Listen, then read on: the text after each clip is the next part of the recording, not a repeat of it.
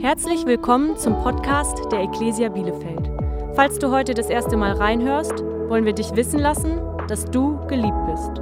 Wo auch immer du gerade bist, wir hoffen, diese Predigt ermutigt dich.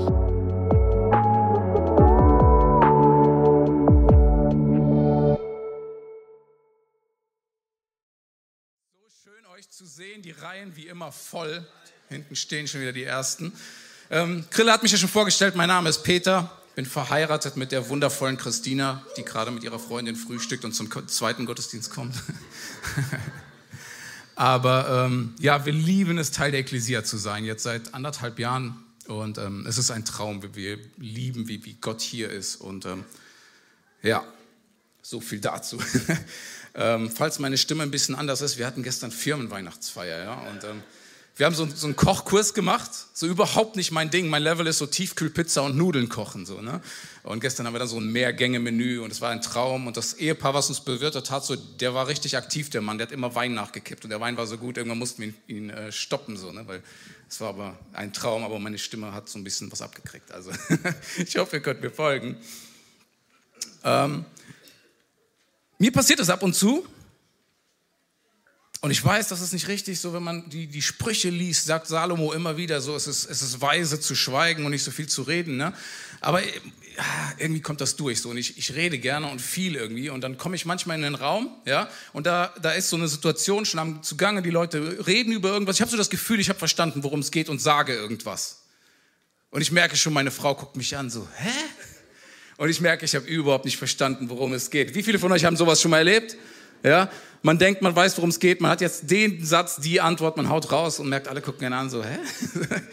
ähm, so ähnlich ging es mir mit dem Bibeltext. Ja, äh, in den letzten Wochen, Grill hat mich vor einer Weile angefragt, ob das, das passt und dann irgendwann hatte ich so den Eindruck, das ist, worum es gehen soll. Und ich habe mir den Text angeguckt und durchgelesen, dachte, ja, voll, richtig gut. Ich hatte so, so verstanden, worum es geht. Und, und, und dann in dieser Woche nochmal habe ich mir nochmal Zeit genommen, weil ich dachte, irgendwie, irgendwie ist, ist es noch nicht fertig. Nochmal reingeguckt und ich habe gemerkt, so, oh, da ist noch so viel mehr. Und ich musste die ganze Predigt umschreiben. Ähm, vielen, vielen Dank an die geduldigen Mitarbeiter, John, der die Folien macht, und Ina und Jenny, die die Texte übersetzen, damit wir äh, das anbieten können. Den können wir gerne nochmal einen Applaus geben. Die machen so einen Hammerjob hier. Aber die haben dann erst recht spät von mir die Sachen gekriegt, weil Gott entschieden hat, da, da muss noch mehr rein, als ich verstanden habe. Und ähm, genau, da, es soll heute darum gehen, dass, dass Gott gut ist. Im Endeffekt geht es darum, dass, dass Gott gut ist und das sieht man ganz klar an meinem Predigtitel, oder? Vertrauen, Gehorsam und der Planet der Dackel. Das sagt doch alles, oder? So. Ähm, die Dackel heben uns auf. Bin gespannt, ob du den Bibeltext kennst, wo der Dackel drin vorkommt. Ähm, aber wir starten einfach mal. Der Text, das ist ähm, Lukas Kapitel 1. Und ähm, es ist sehr spannend. Ich, ich liebe das, die Bibel zu lesen und zu sehen, zu entdecken, wie, wie Gott zulässt, dass Menschlichkeit in den Text reinkommt, in sein Wort. Ja, so, Gott könnte ja sagen, und ich glaube, im Islam ist das stark das Verständnis, Gott hat gesprochen, es ist sein allmächtiges Vort, Schluss aus. Ja, wäre ja angemessen, wenn ein Gott spricht. Aber in der Bibel ist so viel Menschlichkeit. Wenn du guckst, die Evangelien, ich habe mich immer gefragt, warum steht da viermal dasselbe? Ja, ich lese Matthäus, dann, dann Markus, Lukas in der stillen Zeit morgens und ich denke, das habe ich doch gerade erst gelesen. So, warum? Und es ist so spannend zu sehen, wie, wie die Schreiber unterschiedliche Zielgruppen haben, unterschiedlichen Leuten schreiben. Und Lukas war ein Arzt und während Matthäus, ja, der Apostel so das Ziel hatte, den Juden klarzumachen, Jesus ist der Messias. Ja, und er hat ganz viele Zitate aus dem Alten Testament, womit er das belegen will und denen zeigen will. Ma, ähm, Markus war eher so, er war mit Petrus unterwegs, hat ganz viele Geschichten gehört, wurde immer wieder gefragt. Er sagt, ich glaube, ich schreibe es einfach mal auf, dann muss ich es nicht jedes Mal erzählen. Ja, und hat die spannenden Geschichten alle erzählt. Lukas war Arzt und sein Ziel war, er hat festgestellt, außerhalb von Israel kommen ohne Ende Menschen zum Glauben. Und ich glaube, ich muss es für die verständlich einmal aufschreiben, dass einmal von Anfang bis Ende alles dasteht, was, was sie wissen müssen über das, was Jesus gemacht hat. Ja? Und da ist das Lukas-Evangelium geschrieben und die Apostelgeschichte. Und ähm, es ist sehr spannend. Die Geschichte, über die ich heute sprechen möchte, die kommt in den anderen Evangelien gar nicht vor. Ja, Lukas hat hier Recherche betrieben, die tiefer ging, als, als was die anderen geschrieben haben. Und es soll heute gehen um, um Zacharias und Elisabeth, das Ehepaar, und, und um Maria, die Mutter von, von, von Jesus. Und ich habe den Text so gelesen und es geht darum, ich erzähle einfach mal kurz die Geschichte. Ähm, da ist dieses alte Ehepaar, Zacharias und Elisabeth. Sie scheinen ein tolles Paar zu sein. Ja? Lukas schreibt, dass sie alle Gebote hielten, Gott gehorsam waren, Gott liebten und sie lebten für ihn. Und sie waren alt geworden und über ihrem Leben schwebte wie so eine dunkle Wolke die ganze Zeit. Sie konnten keine Kinder kriegen. Und immer wenn du das in der Bibel liest, weißt du, hier ist Schmerz, hier ist Schwere, hier ist Herausforderung im Leben. Ne? In der Kultur in Israel war es so, ähm, Kinder waren absolut Segen Gottes. Und desto mehr du davon hast, desto gesegneter bist du. Andersrum kam schnell auch schon mal die Frage auf, wenn du keine Kinder hast, hast du da vielleicht irgendwie was, hast du gesündigt? Ist da irgendein Problem? Wir sehen das in den Evangelien an verschiedenen Stellen. Ne? Da war einer blind und die Junge kommt zu Jesus und sagen, wer hat gesündigt, dass der blind ist? Warum ist der blind? So, ne? Also dieses Denken gab es. Es war nicht immer vorausgesetzt, aber man kannte das so. Und jetzt hast du dieses, dieses Paar und, und er ist Priester und sie können keine Kinder kriegen. Total schwierige Situation. Und ähm, Jetzt haben sie sich irgendwie damit arrangiert und Zacharias ist auf dem Weg in den Tempel. Ja, die, die, die Priester waren eine Riesengruppe im Volk, die haben an verschiedenen Orten gelebt und wurden dann ausgelost und dann musste die Priester aus der einen Gruppe mussten dann nach Jerusalem den Tempel, haben eine Zeit lang dort den Dienst verrichtet und wieder nach Hause.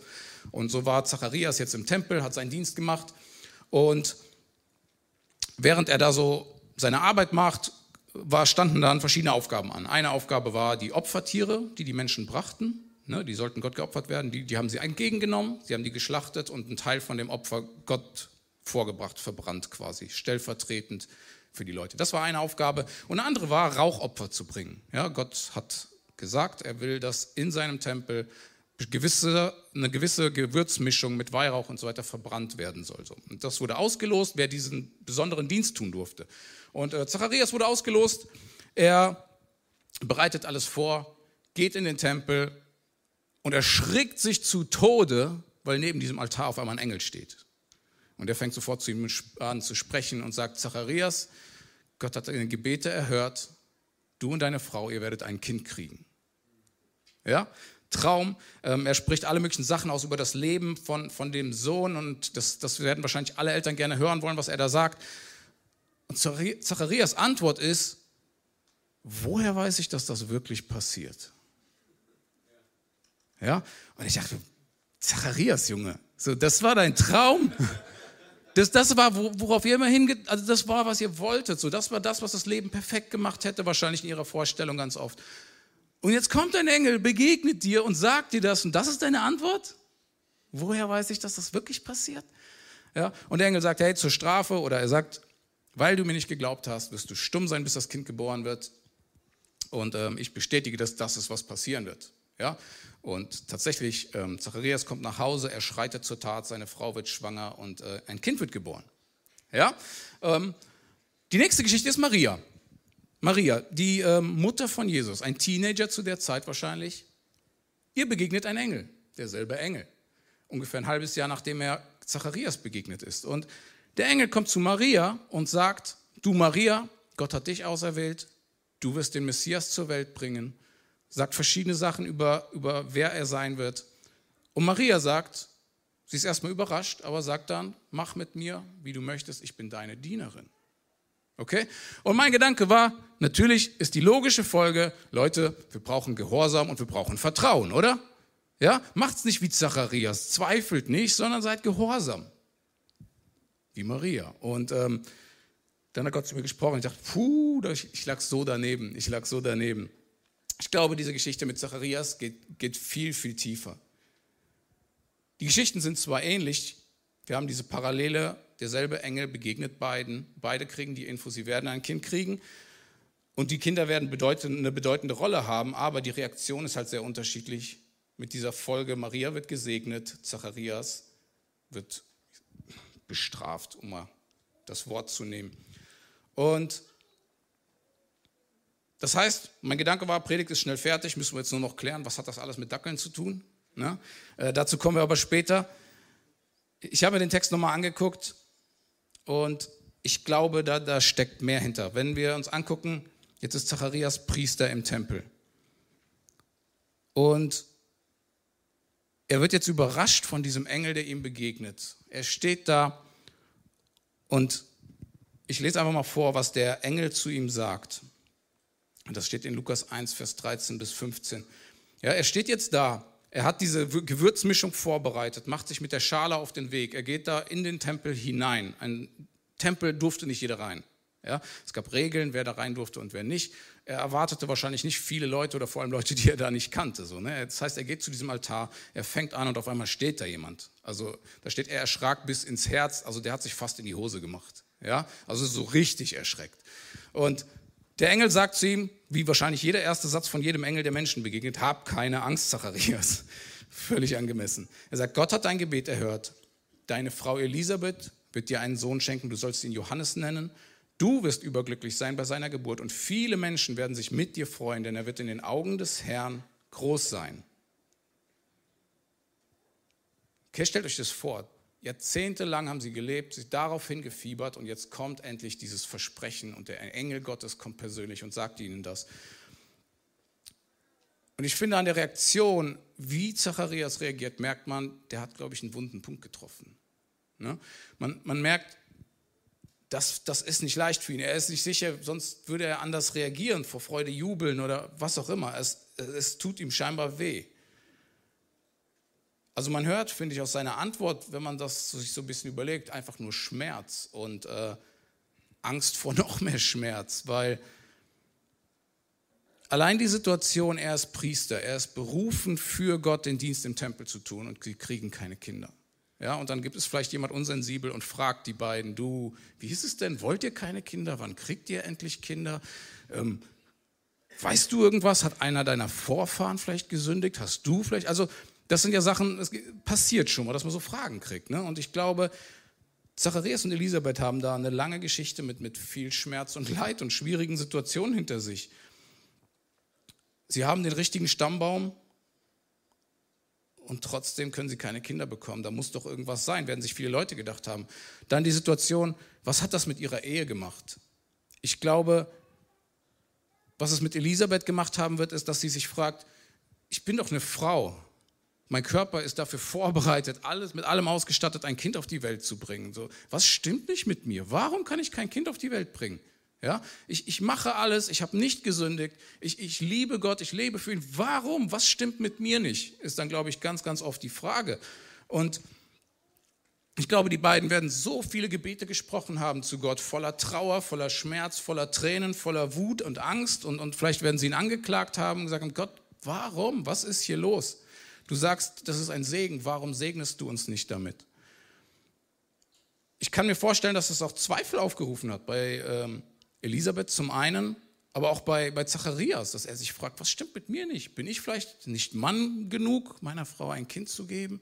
Was stimmt hier nicht? Bin ich vielleicht der Falsche? Und äh, Elisabeth hat sich vielleicht gefragt, habe ich vielleicht den Falschen geheiratet? Straft Gott mich hier vielleicht für irgendwas? Warum klappt das nicht? Und wenn dann war eine andere Zeit, aber stell mal vor, dann kommt der Anruf oder die WhatsApp-Nachricht, ne? hey Herr, wir freuen uns, euch mitteilen zu dürfen, wir sind schwanger, wir werden ein Kind zu kriegen. kriegen ne? Und jemand aus der Familie schreibt, die beiden werden da gesessen haben, so hey, ja, wir freuen uns voll für euch und gleichzeitig tut es weh wie nie zuvor. Ähm, wir, wir wünschen euch alles Gute und gleichzeitig, ich glaube, die beiden hat es fast zerrissen. Ja, es hat, es hat wehgetan und ich glaube, ein letzter Punkt, was das mit Zacharias und Elisabeth gemacht hat, ist so, Verzweiflung und Machtlosigkeit oft, wenn man an diesem Punkt ist, wo es einfach nur weh tut, es hört nicht auf, es bestimmt irgendwie all deine Gedanken die ganze Zeit. Und wenn Zacharias dann daneben steht, während Elisabeth weint und einfach nicht weiß, wohin mit sich, und er steht da völlig hilflos, kann nichts machen, egal was er sagt, egal was er tut, macht keinen Unterschied darin, wie sie sich fühlt. Ich glaube, das macht was mit einem Mann. Ich kann mir vorstellen, dass er an den Punkt gekommen ist, wo er sagt, Gott, was ist los? Hast du mich, dass ich mir das angucken kann, muss? Hast du meine Frau, dass du ihr das antust? Ähm, bilde ich mir dich vielleicht nur ein? Ist es vielleicht so, dass es Gott gar nicht gibt und im Endeffekt ist jeder für sein eigenes Schicksal verantwortlich? Müssen wir vielleicht irgendwas machen? Ich kann mir vorstellen, dass die beiden die ein oder andere medizinische Situation versucht haben, die demütigend und schmerzhaft war. ich glaube, ihr versteht, was ich sagen will. Ich glaube, die beiden haben eine echt harte Zeit gehabt, die Jahrzehnte ging. Und ähm, irgendwann kam die Situation, wo es so ein bisschen geheilt ist, wo sie gemerkt haben, okay, wir können weiterleben. Es gibt eine neue Hoffnung, wir haben Gott, wir haben uns und wir gehen nach vorne. Und die Wunde ist geheilt, die Narbe ist aber noch da und sie haben einen Weg gefunden, zurechtzukommen. Und das Besondere ist, und, und ich glaube, deswegen erwähnt Lukas das am Anfang und deswegen ist es so bemerkenswert, ist, dass die beiden alle Gebote gehalten haben, Gott geliebt haben und ihm treu waren. Ja, das ist total außergewöhnlich in so einer Situation. Sie haben sich entschieden, mit Gott da durchzugehen, ihm trotzdem zu vertrauen, obwohl es schwer ist, obwohl es weh tut. Sie haben ihren Glauben an Gott nicht verloren. Und ich kann mir vorstellen, dass die beiden so ein richtig liebes, so ein richtig freundliches Paar waren. Und ab und zu, wenn sie dann irgendwo zusammensaßen, sich vielleicht dann mal getraut haben, was zu sagen in der Gesellschaft, dann ist so durchgeblitzt, wo man gemerkt hat, wow, da hat jemand Tiefgang. Da hat jemand so richtig Dreck gefressen und ist durchs Tal gegangen. Ja? Und dann kommt diese Weisheit, wo Salomo sagt, so der Anfang der Weisheit ist Erkenntnis Gottes. Und ich glaube, das ist, ja, ich glaube, ab und zu ist das dann so durchgeblitzt, wo die Leute gemerkt haben, wow, okay, da ist viel mehr. Ich glaube, so, ein Paar waren die beiden. Und im Endeffekt haben sie überlebt. Sie haben überlebt. Sie sind jetzt angekommen, haben den Ruhestand geplant. Sie haben gesagt, Gott, wir vertrauen dir. Du hast uns keine Kinder geschenkt, die unsere Altersvorsorge wären unter anderem. Also musst du uns versorgen. Und, und, und da stehen sie jetzt. Und ich glaube, als Zacharias die Worte des Engels hört, der sagt, Gott hat dein Gebet erhört. Du wirst einen Sohn kriegen. Ich glaube, in dem Moment war der ganze Schmerz wieder da. Ich glaube, die Narbe ist sofort wieder aufgeplatzt, die Wunde war sofort wieder offen. Die beiden haben überlebt, aber sie waren nicht geheilt. Und ich glaube, was Zacharias durch den Kopf ging, war, kann ich das meiner Frau sagen? Kann ich meiner Frau noch mal Hoffnung machen? Wird sie das überleben, wenn es vielleicht doch nicht eintrifft? Kann ich das noch mal überleben? Jetzt wieder Hoffnung haben und dann klappt es vielleicht doch nicht. Und ich glaube, das Einzige, was er in dem Moment rausgekriegt hat in diesem ganzen Schmerz, ist, das lesen wir in Vers 18, Zacharias antwortet dem Engel, wie kann ich sicher sein, dass das wirklich geschehen wird? Ich bin jetzt ein alter Mann, meine Frau ist auch schon in fortgeschrittenem Alter. Das ist alles, was kommt und ich glaube, das ist der Schmerz aus dem Allen. Und der Engel antwortet ihm, Vers 19 und 20, da sagt der Engel, ich bin Gabriel.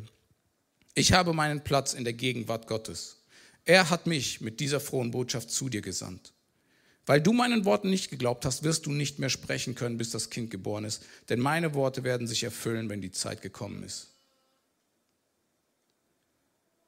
Ich glaube, davon bin ich felsenfest überzeugt, dass Gott Zacharias und Elisabeth sehr liebte. Ich glaube, dass Gott sich so richtig über die beiden gefreut hat. Wenn er so auf die Erde geguckt hat und er hat die beiden gesehen, ich glaube, wenn Gott herausfordernde Sachen gesehen hat, hat er auf die zwei geguckt. Ja? Und ich glaube, so sehr wie es Gott wehgetan hat, so sehr wie er mitgefühlt hat in ihrem Leid, hat er es geliebt zu sehen, wie sie an Gott festhalten. Ich bin fest davon überzeugt, Gott war richtig begeistert. Gott hat es geliebt zu gucken, wie die beiden treu zueinander stehen und zu ihm stehen, an ihm festhalten. Und als, selbst als es überhaupt keinen Grund gab, irgendwas zu glauben, ihm irgendwie noch zu vertrauen, haben sie genau das getan und, und sich dafür entschieden. Und ich glaube, das ist der Grund, warum Gott sich genau dieses Paar ausgesucht hat, um ein Wunder zu tun. Nicht, weil sie besonders waren, sie waren ganz normale Menschen. Wir lesen nichts von Erfolg, von Reichtum, von was auch immer. Einfach nur ein ganz normales Paar, die aber geglaubt haben und vertraut haben. Und Gott hat sie sich ausgesucht und er würde ein Wunder tun. Und ich glaube, Gott hat ihr ganzes Leben auf diesen Tag gewartet. Ich glaube, Gott war manchmal so ein bisschen aufgeregt und wusste, jetzt gleich schicke ich den Engel los. Und ich werde nicht irgendeinen Engel schicken. Ich nehme meinen besten Mann, so der Erzengel äh, Gabriel. Ich werde ihn schicken. Ja? Und ich kann mir richtig vorstellen, wie Gott da nervös saß und zugeguckt hat. Wir wissen aus der Bibel, dass Gott emotional ist, ja? dass er leidenschaftlich ist, dass er mitfühlt. Und ich bin mir sicher, dass, dass, dass als der Erzengel unterwegs war, Gott da saß und er wusste, wie Zacharias reagieren würde. Aber er hat sich, glaube ich, trotzdem gefreut auf den Tag, wenn das Kind geboren wird. Und dass Zacharias so reagierte. Ich glaube, Gott wusste das. Und ja, es war eine Konsequenz von, du hast mir nicht geglaubt. Und ich glaube, gleichzeitig wusste Gott, es gab nichts mehr, was Zacharias noch hätte sagen müssen in nächster Zeit. Er wusste, was zu tun ist, er kannte seinen Auftrag.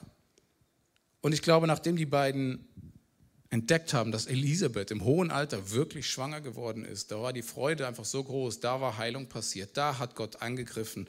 Und ich glaube, größer als der ganze Schmerz, den sie erlebt haben, jemals war, war die Freude, die sie erlebt haben. Und ich glaube, äh, Zacharias hat in dieser Zeit die, die unglaublichsten Dankgebete und Loblieder formuliert in seinen Gedanken, die er nicht aussprechen konnte. Und seine Beziehung zu Gott war da, wo sie immer hätte sein müssen. Ja, ich glaube, dass er da am Höhepunkt war seiner Beziehung, in dieser Zeit der Stille, wo er nur mit Gott reden konnte. Und ich glaube, so sehr wie Gott gesagt hat, das ist eine Folge von dem, was du gemacht hast, war es auch ein Segen für Zacharias, weil Gott ist niemand, der bestraft, wenn wir an unsere Grenzen kommen. Ja? Zacharias hat nicht böswillig gesagt, Gott, ich will dir nicht glauben. Er hat gesagt, ich kann nicht, hilf mir. Ja? Und das ist, glaube ich, wer Gott ist. Das ist, was Gott mir gezeigt hat. Es ist nicht so oberflächlich, mach einfach A und du kriegst B, Ursache, Wirkung. Ich bin ein liebender Gott, ich bin guter Gott. Ich will dein Bestes.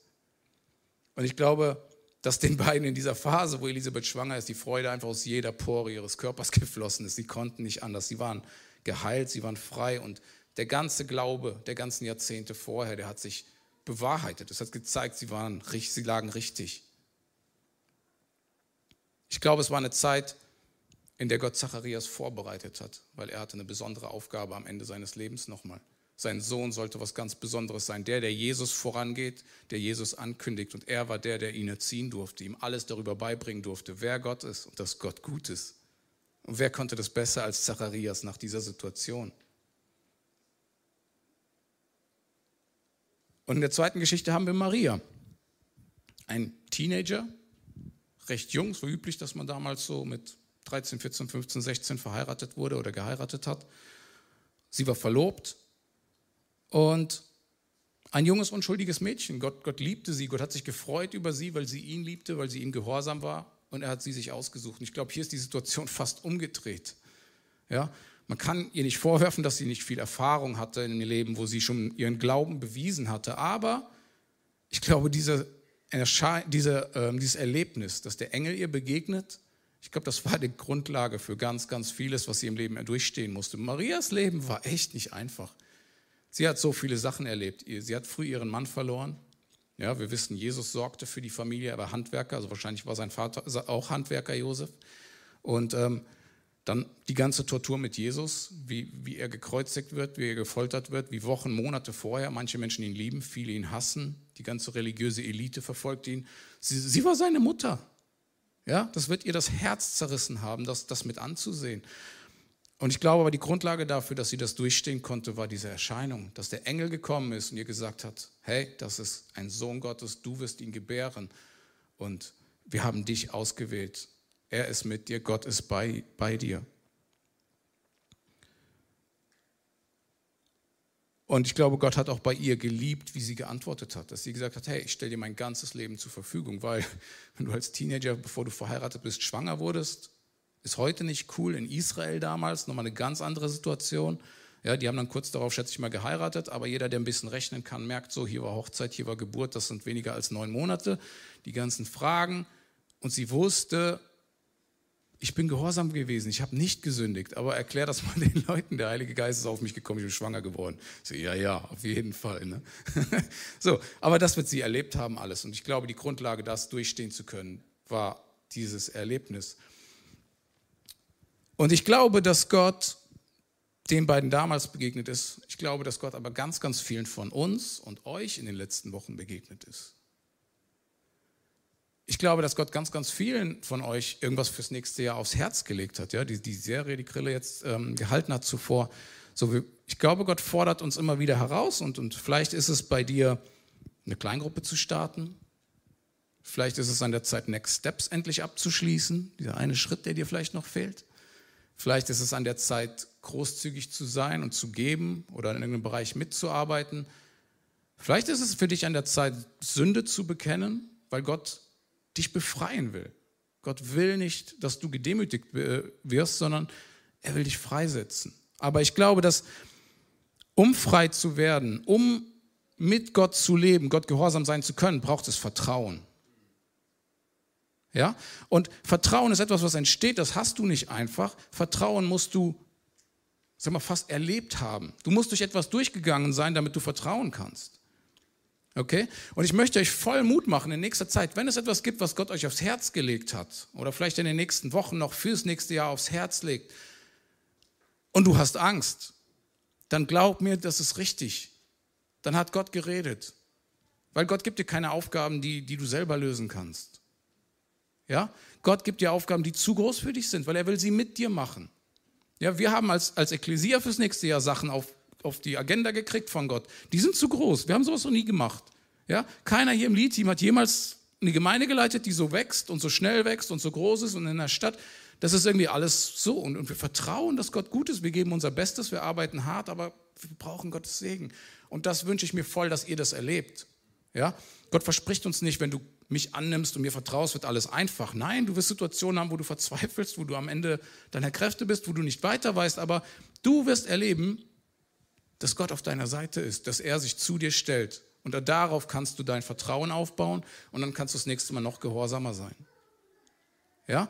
Ähm, wir, wir glauben an einen übernatürlichen Gott. Dann ist das Letzte, was wir tun sollten, natürlich leben, natürlich arbeiten. Wofür? Wenn, wenn, wenn wir seine Kraft zur Verfügung haben. Aber das bedeutet, wir müssen im, im Vertrauen Schritte gehen und dann mutig und gehorsam sein. Und jetzt fragst du dich vielleicht, du hast gesagt, es geht darum, dass Gott gut ist und erzählst mir eine Geschichte von einem Ehepaar, was einfach nur ein schweres Leben hatte, wo halt am Ende ein Happy End ist. Was hat das mit einem guten Gott zu tun? Und ähm, wir sind in der Serie im Advent, es geht um Weihnachten. Das sind die Geschichten, die direkt vor der Weihnachtsgeschichte kommen. Es ging darum, dass Jesus, dass Gott persönlich Mensch wurde, auf diese Erde kam. Und lasst mich euch eine Geschichte erzählen, die, die da vielleicht einfach eine neue Perspektive drauf gibt. Wie viele von euch fragen sich immer noch, was ist jetzt mit den Dackeln? Ja, so ein paar. ähm, lasst mich das schon mal sagen, ich habe keinen Bibeltext, wo ein Dackel drin vorkommt, okay? also, ihr habt nichts überlesen oder so. Aber ich habe eine Geschichte mal gehört von äh, Hans-Peter Reuer. Der Gute ist leider verstorben vor einigen Jahren, aber hat mich extrem geprägt, als ich Christ wurde damals. So, ein, so viel Weisheit, so viel Erkenntnis. Und ähm, er hat eine Geschichte erzählt über, über Jesus. Und ähm, er beschreibt das so, er sagt, Jesus und, und der Vater sind unterwegs im Universum und ähm, unterhalten sich über verschiedene Sachen. Und da ist dieser eine Planet und Gott sagt, hier guck mal der Planet, dabei habe ich mir das gedacht, ich habe das so gemacht und, und hier so und da wirkt die Schwerkraft so und hier sind 80 Monde und hier drei und hier nur einer. Und sie sind voll begeistert und reden darüber und kommen dann zu einem Planeten und der Vater führt Jesus so, so dahin und sagt, boah, das ist schon ein ganz besonderer. Der Planet vielleicht nicht, aber was mir so am Herzen liegt, sind die Geschöpfe darauf. Und Jesus guckt dahin und sieht, der Planet ist bevölkert mit Dackeln. Und denkt so, echt? Das so, so, wir haben gerade die ganzen Galaxien und, und Dackel. So, das ist, was dich begeistert. Gott sagt, ja, ich weiß, die sind nicht beeindruckend, die sind nicht groß, die sind nicht stark, aber ich liebe sie. Ja, ich liebe sie, weil ich habe sie gemacht, um mit ihnen zusammenzuleben. Und sie kommen so näher und Jesus guckt sich das an und sieht, bist du dir sicher, dass das alles so, die, der da hat den anderen gerade beleidigt und, und hier schlagen die sich, da hinten ist ein Krieg, zwei Dackelarmeen bist du dir sicher, dass du das alles richtig verstanden hast? So, dass das die sind, die du liebst und die du haben willst? Und Gott sagt, ja, weißt du, ich habe alles perfekt gemacht. Ich habe es mir so cool ausgedacht. Ich, es, es, wäre so Hammer gewesen. Aber ich wollte nicht, dass sie mir folgen müssen. Ich wollte ihnen die Freiheit geben. Und sie haben sich gegen mich entschieden. Ich, ich, ich wusste, dass das passieren wird. Es hat mir das Herz gebrochen, aber ich konnte nicht anders. Ich konnte sie nicht so machen, dass, dass sie mich anbeten müssen. Und Jesus, ich habe dich nicht zufällig hierhin geführt, ich habe dich hierhin gebracht, weil ich habe einen, einen Plan. Ähm, ich würde voll gerne dich gebrauchen, Jesus, um, um diese Dackel zu retten. Ja, wir müssen die Beziehung wiederherstellen. Seit sie sich gegen mich entschieden haben, ist irgendwas kaputt und sie können nicht mehr in, in Gemeinschaft mit mir kommen, weil wir sind heilig und vollkommen, sie sind gefallen und kaputt und zerstören sich und alles um sich herum. Das geht nicht. Und Jesus sagt, okay, was, was soll ich tun? Und Gott sagt, könntest du dir vorstellen, zu ihnen auf, auf, auf den Planeten zu gehen. Und Jesus sagt, ja, kann ich machen.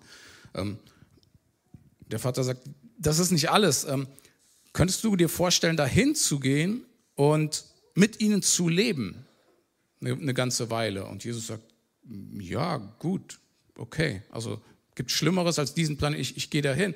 Das, das ist auch noch nicht alles. Ähm, Jesus, wärst du bereit, deine übernatürlichen Kräfte, deine Gottheit abzulegen dafür. Und Jesus wird stutzig und denkt sich, ähm, hast du gesehen, was die miteinander machen? Wenn, wenn ich dahin komme, äh, weißt du, was mit mir passieren könnte? Und Gott sagt, ja, Jesus, ähm, du denkst richtig, das ist berechtigt, du wirst dahin gehen und sie werden alles, was du hier gesehen hast, mit dir machen. Und äh, sie werden nicht glauben, dass du Gott bist. Sie werden dich hassen, sie werden dich auf brutalste Art und Weise töten. Und das ist aber der einzige Weg, wie wir die Beziehung wiederherstellen können. Wärst du bereit, für diese meine geliebten Geschöpfe das auf dich zu nehmen, ein Dackel zu werden in ihrer Welt, für sie zu leben, für sie zu sterben, um ein für alle Mal das richtig zu machen, dass, dass wir miteinander leben werden. Und ich glaube, da hat Jesus erst einmal richtig geschluckt. Und er gesagt, Vater, ich liebe dich und, und weil ich dich so sehr liebe und du diese Dackel so sehr liebst, werde ich das tun. Ja? Und, und der Rest ist Geschichte. Das ist, was wir an Weihnachten feiern. Ja? Das ist jetzt vielleicht eine witzige Geschichte. Ich weiß nicht, ob du immer noch bei der Vorstellung bist von zwei Dackelarmeen. Aber Gott hat entschieden, so abstrus wie das klingt, Mensch zu werden. Ja?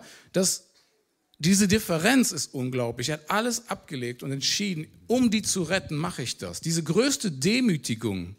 Ich werde so ein kleines Geschöpf. Ich, ich habe mir das immer vorgestellt mit, es gab dieses Computerspiel Age of Empires. Und da hast du dann Armeen aufgebaut und ähm, hast ähm, die, ja, die, sie haben sich weiterentwickelt, du hast Sachen ausgebaut. Und da gab es diese kleinen Geschöpfe und du hast dann immer neue Bauern gehabt oder Armeen und Soldaten.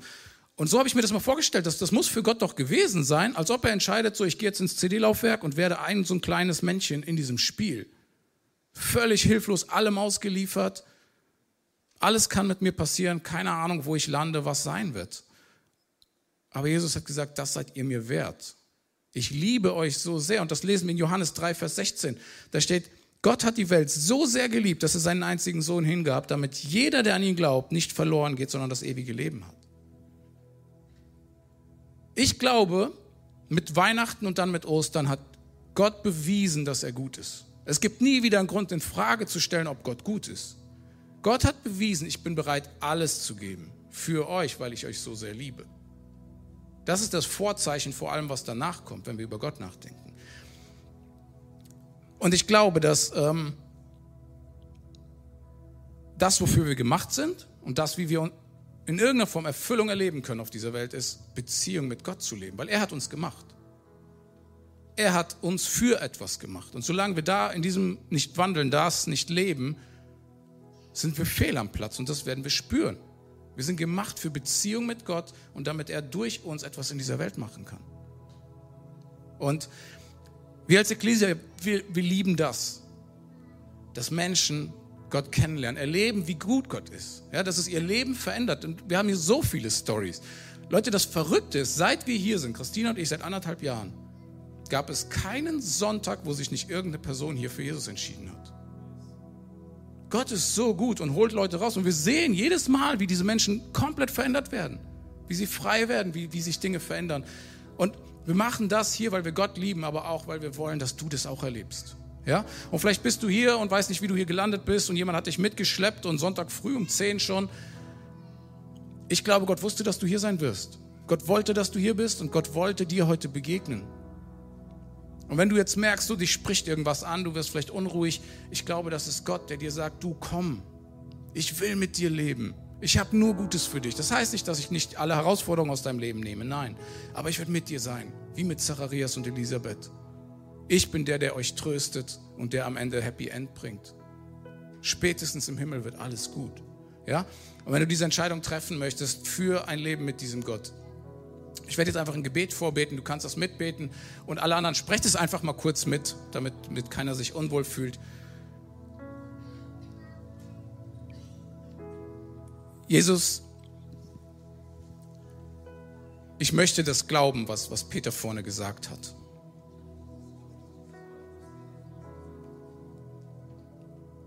Ich glaube, dass, dass du Gott bist und dass du es gut mit mir meinst.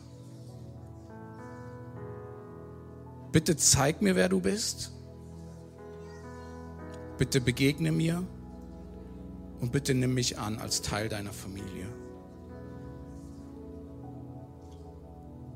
Ich will glauben, dass du es gut mit mir meinst. Und ich vertraue dir, dass, dass du nur Gutes für mich hast. Komm du in mein Leben. Amen. Hey, wenn du heute hier bist und du hast eine Entscheidung für Jesus getroffen, du hast heute dein Herz für ihn aufgemacht, dann lade ich dich ein, so uns das wissen zu lassen. Wir würden dir gerne helfen, deine nächsten ersten Schritte im Glauben zu gehen. Aber zuallererst wollen wir dir zeigen, was das für ein Hammermoment ist, in dem wir das echt mit dir feiern, weil das ist großartig, was Jesus heute in deinem Herzen gestartet hat. Komm, wir geben dir mal, was Jesus getan hat, einen riesigen Applaus. Danke, dass du dabei warst. Mehr Informationen über die Ecclesia Bielefeld findest du auf bielefeld.church.